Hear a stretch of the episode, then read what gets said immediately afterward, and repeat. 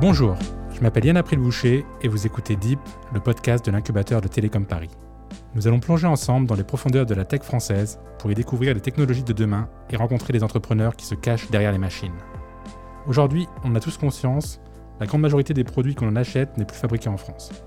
Les vêtements que l'on porte, les voitures avec lesquelles on roule, ou l'ensemble des appareils électroniques que l'on utilise au quotidien. Et même les marques françaises ne sont pas des bons élèves. Mais finalement, est-il encore possible de fabriquer des produits en France, et notamment des appareils électroniques ou électroménagers innovants? C'est un sujet au cœur de l'actu qu'on aborde aujourd'hui avec Paul Pertier, cofondateur et CEO de Haddock. merci d'être avec moi, Paul. Merci pour l'invitation, Yann. Alors, je sais que tu as l'habitude des podcasts parce que tu en as toi-même un chez Haddock, euh, dont on pourra parler d'ailleurs si tu veux. Euh, dans cette première partie, on va parler de toi, euh, de, de, qui tu es, de ce que tu as fait avant de créer ta boîte, de ton parcours. Puis on discutera un peu d'Haddock et de ton produit par la suite. Ok, super. Bah écoute, euh, merci beaucoup encore une fois pour, euh, pour l'invitation. Donc, euh, comme tu l'as dit, je suis Paul Pertier, fondateur et CEO d'Adoc, que l'on a créé il y a six ans. Avant ça, moi j'ai un, parcours assez varié avec des études d'économie et statistique, puis un double diplôme en, en, management du design et enfin un master en entrepreneuriat. J'ai créé une première boîte pendant mes études. Euh, qui était une plateforme de mise en relation de jeunes designers et, de PME. Un peu comme euh, ce qu'ont pu faire euh, Creads ou 99 Design. On n'était pas du tout, avec mon associé, conscient de toute la difficulté que c'était de, scaler ce genre de plateforme. Donc on, l'a fait pendant un an de manière assez comment dire, artisanale et, des mises en relation à la main. Et euh, au bout d'un an, on s'est rendu compte qu'on n'avait pas, pas vraiment les clés pour passer à l'étape euh, suivante. Donc on a arrêté euh, le projet là. Et on a... ça m'a quand même mis un pied dans l'entrepreneuriat, mis un pied dans, dans ce monde-là de, de, la tech, en fait, finalement, hein, parce qu'une plateforme, c'est aussi des questions de, technologie et c'est aussi une partie de ce qui nous bloquait pour pouvoir scaler le, le projet. Euh, et, donc, euh, à la suite de ça, j'ai rejoint euh, le SCP en, master entrepreneuriat, ce qui était absolument passionnant. J'ai pu rencontrer plein de gens, me faire un réseau aussi dans ce monde-là, ce, qui est, ce qui est très important. Et, et ensuite, j'ai travaillé dans une entreprise de data qui s'appelle Toucan Toco. Euh, quand je suis arrivé, on était 4 euh, ou 5. Euh, aujourd'hui, ils sont, ils sont quelque chose comme 140. C'était en quelle année? C'était, bah, du coup, je suis arrivé fin 2014, début 2015 chez, chez Toucan. donc, l'idée, c'était de la data visualisation et donc de permettre à des non-experts de la donnée de manipuler les données des entreprises. Et euh, après euh, cette expérience chez, chez Toucan Toco, donc j'ai lancé Adoc avec l'idée que les outils euh, collaboratifs que l'on trouvait en entreprise n'étaient pas forcément les plus adaptés, les plus aboutis, et qu'il y avait plein de choses à faire, notamment pour trouver une solution plus flexible, plus collaborative, plus adaptée que les écrans, que les écrans tactiles que l'on pouvait trouver. Et donc on, on, a développé une technologie basée sur la projection tactile. Euh, et euh, donc, je suis sûr qu'on aura l'occasion de développer un peu plus le, sujet d'Adoc. Ouais, tu peux même nous, pitcher, euh, du coup, en, quelques mots ce que c'est Adoc, et puis on parlera plutôt de la techno qu'il y a derrière dans, par la suite. Ok, volontiers. Bah, écoute, Adoc, donc, on l'a créé en 2016, ça va faire six ans. pour voilà, développer des outils collaboratifs. On a créé un premier produit qui est un hub tactile Concrètement, c'est euh, un projecteur avec un PC Windows 10 à l'intérieur et un système de tactile par reconnaissance d'image. Ça transforme donc n'importe quelle table, n'importe quel mur en écran tactile collaboratif. C'est super pour les réunions, la collaboration, aussi bien dans une salle, dans des bureaux euh, traditionnels, que dans des environnements où les écrans ne sont pas forcément adaptés. Je pense par exemple aux algécos de chantier pour mener des revues de plans, aux usines pour pouvoir accéder à du contenu numérique dans des environnements où les écrans ont une durée de vie euh, très faible. Et en plus de ça, c'est un produit qui est complètement mobile, qui tient dans un sac à dos, et donc on peut aller d'un endroit à l'autre avec. En plus de ça, Adoc propose euh, de la licence de technologie, on appelle ça euh, Adoc Vision, et ça permet à des entreprises tierces d'intégrer notre technologie pour créer des projections tactiles à la place des écrans. Par exemple, ça peut être pour des bornes de commande dans, des, dans de la restauration rapide. ça peut être aussi dans des machines-outils dans, dans, le monde industriel ou pour accéder à des interfaces numériques dans des véhicules spécialisés, par exemple. Du coup, cette, cette partie licence, c'est-à-dire que j'imagine finalement la vraie plus-value de ta technologie, elle n'est pas forcément sur, sur ta machine, mais sur vraiment ta, la techno derrière le, tactile euh, plus que sur le hardware. Alors, effectivement, euh, je dirais même euh, plutôt la, plus-value de, ce que l'on a fait, c'est l'usage. C'est-à-dire de retrouver la simplicité d'usage d'une tablette tactile. Tout le monde sait s'en servir. Un enfant de 3 ans, tu lui mets une tablette tactile, il sait comment s'en servir. Mais finalement, n'importe où, sur une table, sur un mur, et la force de la technologie que l'on a développée, c'est que on a la même précision, la même réactivité, la même fluidité d'usage qu'avec un écran capacitif traditionnel. Aujourd'hui, il y a des brevets sur, euh, dans la société? Oui, tout à fait. On a, plusieurs brevets. On a également protégé euh, notre algorithme de reconnaissance d'image euh, comme on peut. On ne peut pas déposer un brevet sur un algorithme. Par contre, notre programme et tout le software qui, qui fait la magie, si tu veux, de, de l'interaction, ça, c'est quelque chose qui est protégé. Du coup, je veux bien que tu nous parles un petit peu de d'où vous en êtes en ce moment en termes de, roadmap dans la société. Mhm. Et puis on creusera après le, sujet de, la fabrication du produit. Oui, bien sûr. Alors donc, euh, comme je disais, Adoc euh, a 6 ans, on a eu environ une phase de, de 3 ans de, R&D. D'ailleurs, euh, nos tout débuts étaient à Télécom Paritech, hein, dans, l'incubateur, nos, premiers bureaux. On a également été soutenu par l'école polytechnique, ce qui nous a permis de prototyper et bah, de passer d'un premier concept où quand on cliquait, il y avait une latence importante, une précision pas exceptionnelle, à quelque chose aujourd'hui qui est vraiment utilisable dans le monde professionnel. Donc avec toutes les exigences euh, d'utilisateurs qui s'en servent clairement pour travailler. Euh, et donc euh, aujourd'hui, on a un produit qui est industrialisé, le hub tactile, qui est commercialisé. On a plus de 130 entreprises clientes dans environ dans 15 pays, je crois, aujourd'hui. Alors principalement en France et en Europe, mais également quelques clients en Asie euh, et, aux États-Unis. Et euh, donc, on a également euh, cette, cette licence de technologie avec Adoc Vision. On est 10 personnes dans, dans l'entreprise et on est en pleine phase d'accélération commerciale. Et du coup, ça, ça se passe comment cette accélération? Elle, se situe plutôt sur, sur ton produit hardware ou sur ton, sur ton Adoc Vision? Bah, C'est les deux à la fois. on a vu une belle traction sur, sur le produit hardware un petit peu perturbé par, par le Covid, euh, forcément. Hein. Euh, à la fois les, budgets des entreprises, parce que nous, on est donc euh, résolument B2B. les budgets des entreprises étaient un peu gelés, notamment début 2021. où bah, on ne savait pas où on allait, est-ce que les nouvelles vagues allaient repartir en, confinement, etc. Du coup, bah, pour une entreprise, s'équiper en outils collaboratifs, c'est une vraie question. Euh, euh, et, finalement, euh, la fin de l'année 2021 a été extrêmement porteuse pour nous. Et en même temps, depuis, bah, ça fait pas si longtemps qu'on a relancé cette licence de, technologie. On l'avait un peu mis en pause pendant, pendant quelques années. Et en fait, là, depuis ces six derniers mois, on voit une, très très forte demande parce que finalement, on se rend compte que on a de plus en plus de besoins d'accès à du contenu numérique et que les écrans ne sont pas toujours adaptés. Euh, ils ne sont pas toujours adaptés pour des questions de casse, euh, donc je pense euh, notamment dans les environnements industriels, pour des questions de coût, et aussi bah, de flexibilité, de mobilité. Un écran, quand on arrête de l'utiliser, ça reste un, grand rectangle noir au mur, ou en tout cas, il, occupe de l'espace. Alors qu'un projecteur, tu l'éteins, ça redevient une table, ça redevient un mur. Et ça, ça a beaucoup de valeur, notamment dans les business où l'espace est une question de coût très important. Ok, tu, parlais un peu de, des pays dans lesquels tu es présent. Il euh, y a une volonté là d'expansion internationale dans les, dans les années à venir? Oui, tout à fait. On n'a pas vocation à rester euh, franco-français. Alors, euh, on a fait le choix de fabriquer notre produit en France, mais on, l'exporte.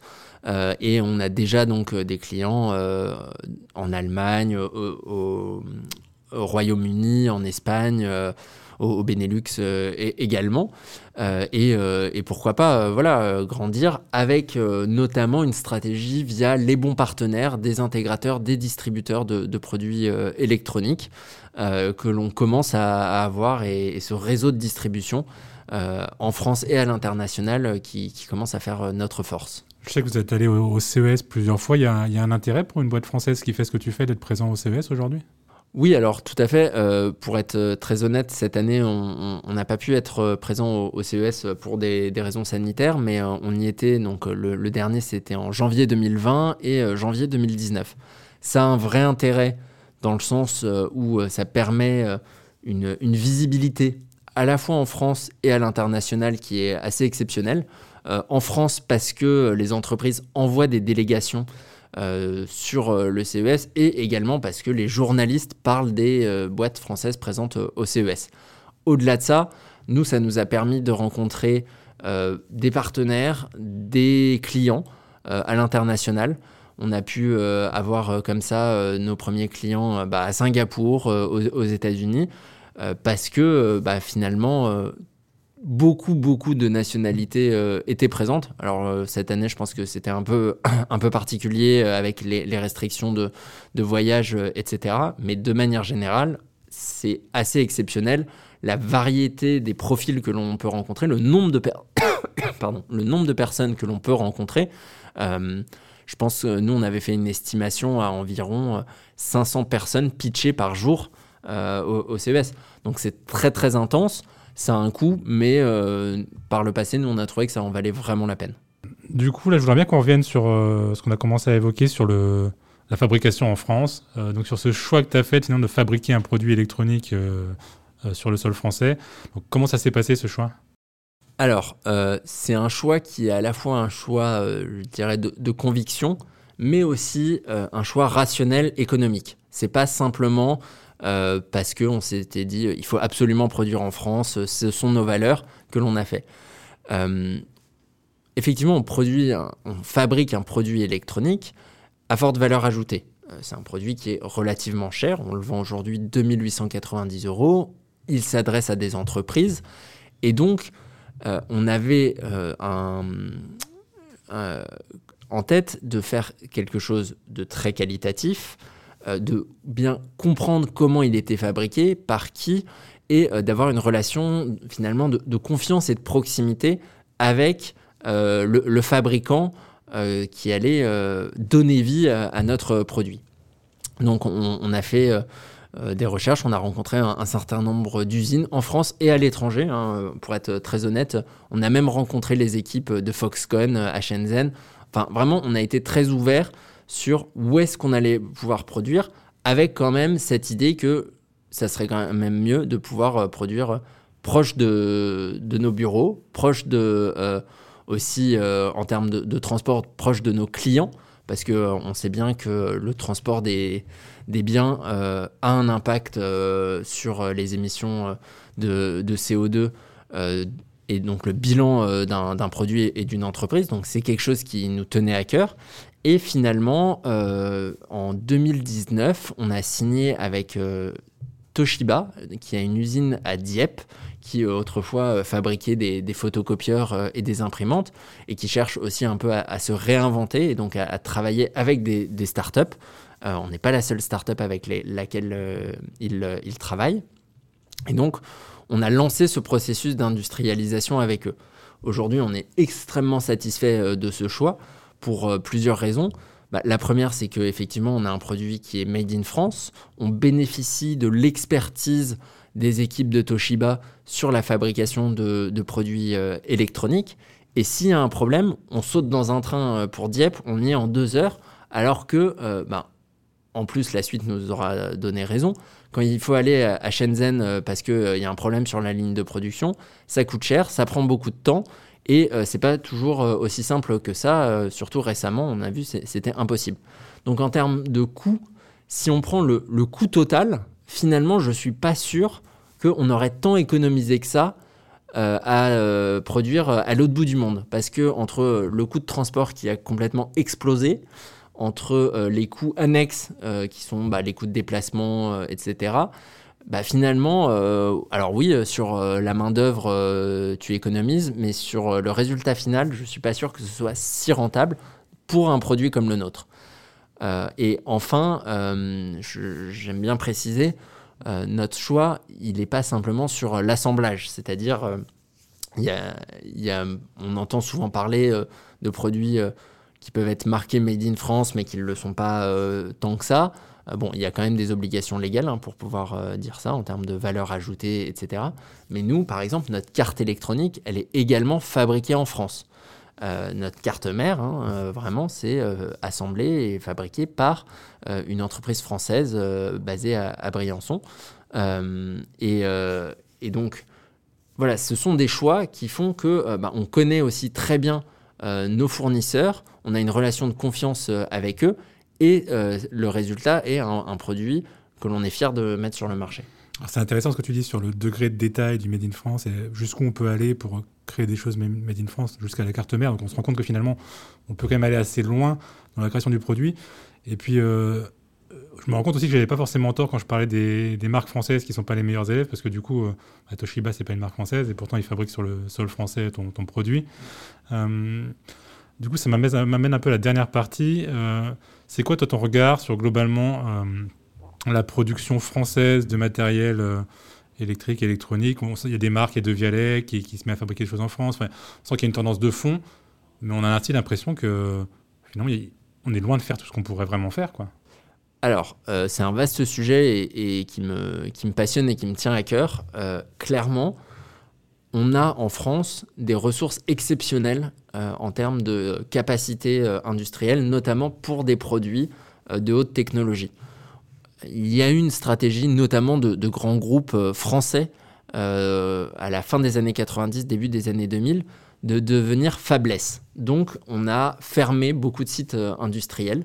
Euh, ou en tout cas euh, réduit très fortement euh, le nombre de personnes employées pour ce genre de choses. Et donc on a perdu aussi beaucoup, beaucoup de savoir-faire, beaucoup de compétences et beaucoup de capacités de production. Mais il est possible de les remettre en place, de les remettre en route. Hein. On a, parmi les, les usines que l'on avait visitées au moment où on, ben, on, benchmarkait là où on allait produire, on a vu des anciennes usines, par exemple de Alcatel, qui avait été reprise par une entreprise française pour fabriquer des nouveaux produits. Donc, euh, ils remettaient en route euh, les moyens de production euh, de, cette usine et bah, ils étaient en très forte croissance. Effectivement, il y a une tendance de fond de revenir à, de la production française quand c'est possible. Et c'est très souvent possible d'ailleurs, parce que bah, les consommateurs, que ce soit des entreprises ou des particuliers, sont sensibles à ça. Parce qu'on voit aussi que bah, l'économie mondialisée, euh, elle a ses limites. Hein. je crois qu'en 2020, on a quand même tous réalisé à quel point on devenait dépendant de, flux de marchandises qui pouvaient être interrompus plus rapidement que, ce qu'on croyait, à la fois par la crise sanitaire, par le blocage du canal de Suez, etc. Et donc, euh, il y a cette prise de conscience à la fois euh, chez euh, les, consommateurs, les, acheteurs, mais aussi chez les entreprises qui, produisent. maintenant, je pense qu'il y a encore beaucoup à faire. je pense qu'il y a aussi un besoin de volonté politique, et je, crois qu'elle est en train de se mettre en place, hein, vraiment, pour réindustrialiser la France, pour recréer aussi toute une chaîne euh, de valeurs peut-être plus européennes euh, que, que mondiales. Euh, et, voilà, après, il y a des choses qui aujourd'hui ne sont pas possibles de sourcer en France. par exemple, notre projecteur, nous, bah, il vient de Chine, juste le composant projecteur, hein, le sous-composant si, tu veux, parce qu'il n'y a pas d'autres fabricants au monde que, que là-bas. Donc euh, euh, ça, euh, par exemple, ça peut être quelque chose qui pourrait être réindustrialisé en Europe. Mais ça prend du temps de reformer des gens à faire ça, de relancer des moyens de production spécialisés dans de l'optique, etc. Et, et, ça ne se fait pas du jour au lendemain de recréer toute une chaîne de valeur locale. Ouais, donc ça, c'est, je pense qu'on comprend tous qu'en effet, qu'il y a des composants qu'on, aura du mal à, fabriquer, euh, fabriquer localement. Mais, finalement, en t'écoutant, on a quand même l'impression qu'on peut faire beaucoup de choses et que c'est finalement aussi beaucoup une question d'envie de la part de, l'entreprise, d'entrepreneur, de, de, relocaliser une partie de sa production, voire une totalité de sa production. Alors, je pense que c'est, une question d'envie euh, et euh, également, il y a une question d'éducation. C'est-à-dire que nous, quand on a cherché à produire en France ou ailleurs hein, d'ailleurs, bah, c'est compliqué euh, d'identifier les bons partenaires. On est un peu euh, lâché euh, dans la nature, hein, si, je puis dire. et nous, on a pu faire des erreurs aussi hein, sur certains fournisseurs ou autres, parce que bah, c'est quelque chose de nouveau pour l'entrepreneur, pour, la startup, d'identifier est-ce que ce fournisseur je peux créer une relation durable avec lui? Est-ce que finalement euh, ce qu'il me promet euh, est réaliste, réalisable? Euh, Et donc, je pense que comme on peut avoir des, dynamiques sur la French Tech, ce, genre de choses, il serait intéressant, par exemple, de pouvoir accéder à euh, une liste des entreprises d'électronique françaises qui sont prêtes à travailler avec des startups, parce que ce n'est pas le cas de 100% des, sites de production euh, d'électronique euh, en France. Je sais que certaines associations, certains think tanks, je pense à relocalisation.fr, Hardware France, ce genre de choses, essayent de, lister ces, initiatives, mais il y a, voilà, il y a quand même, au-delà de la volonté, une question bah, d'accéder aux bonnes personnes, une question de d'éducation, euh, comme je disais. Et euh, bah, simplement, euh, c'est un peu aussi du, lobbying pour que on se dise, bah, en fait, c'est réaliste d'aller produire en France et pas à l'autre bout du monde. Ok, on essaiera de mettre en lien ces, associations qui, qui œuvrent là-dessus. avant de passer à la, dernière question que je pose à tous mes invités, je veux bien ton, avis sur, avis, c'est quoi le, prochain produit hardware grand public qui sera made in France? Euh, alors, c'est dur à dire, mais effectivement, je pense que euh, ce qui se passe avec De Vialet euh, est, assez intéressant. la musique, c'est quelque chose qui, touche tout le monde. on a une tradition en plus de, de, production d'enceintes et autres de très grande qualité en France. je sais qu'il y a les, les, usines de Cabas, qui est une marque française qui fait des des appareils audio de, très haute qualité euh, qui, sont en France. Donc on a ces savoir-faire. Euh, je pense que c'est une industrie euh, effectivement qui, peut être très clairement relocalisée en partie. et il y, a plein de choses à faire là-dessus. Je ne suis pas sûr que demain on aura un iPhone made in France. par contre, on pourra avoir plein d'accessoires, plein de choses qui ont aussi euh, une très forte valeur ajoutée, qui ont aussi euh, un impact carbone à leur mise sur le marché, hein, qui n'est pas négligeable. Et ça, c'est aussi bah, aux entreprises de prendre leurs responsabilités et de, de faire ces choix forts. Bon, clairement, un smartphone made in France, on, se doute que ça va être compliqué, mais par contre, avoir un bon casque made in France en majorité dans l'avenir, on, on, aimerait bien. je te remercie. Ma dernière question, c'est pour élargir un peu le sujet sur la technologie. J'aimerais bien que tu me donnes ton avis sur euh, une technologie émergente ou une technologie euh, du futur qui, à ton avis, va révolutionner notre quotidien. Et à l'inverse, est-ce qu'il y a aujourd'hui une évolution technologique majeure qui, t'effraie un peu ou qui te met mal à l'aise? Alors, euh, c'est une vaste question. sur la technologie du futur, enfin, en tout cas, le, le bon technologique vers, lequel on va, moi, je, le dis souvent et je suis persuadé que euh, demain, on va être propriétaire de nos interfaces et non pas de nos devices.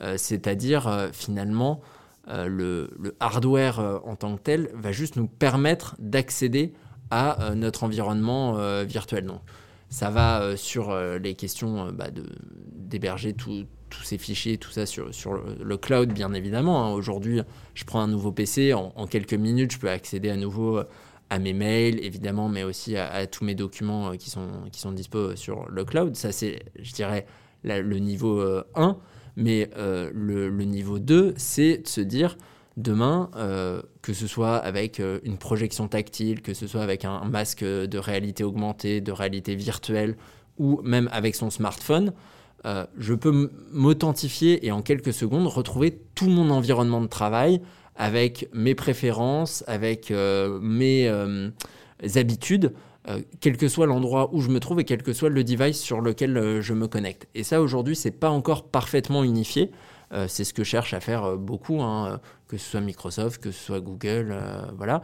Et le jour où on aura ça, bah, en fait, on aura une expérience qui sera beaucoup plus fluide sur nos interactions avec le numérique, entre bah, le moment où je me réveille et je vais avoir les accès à des infos qui sont contextualisées, qui m'intéressent, au moment où j'arrive au bureau, où je me connecte, etc. Et ça va, ça va nous suivre de manière beaucoup plus fluide. maintenant, sur sur les, technologies euh, qui, euh, qui m'effraient.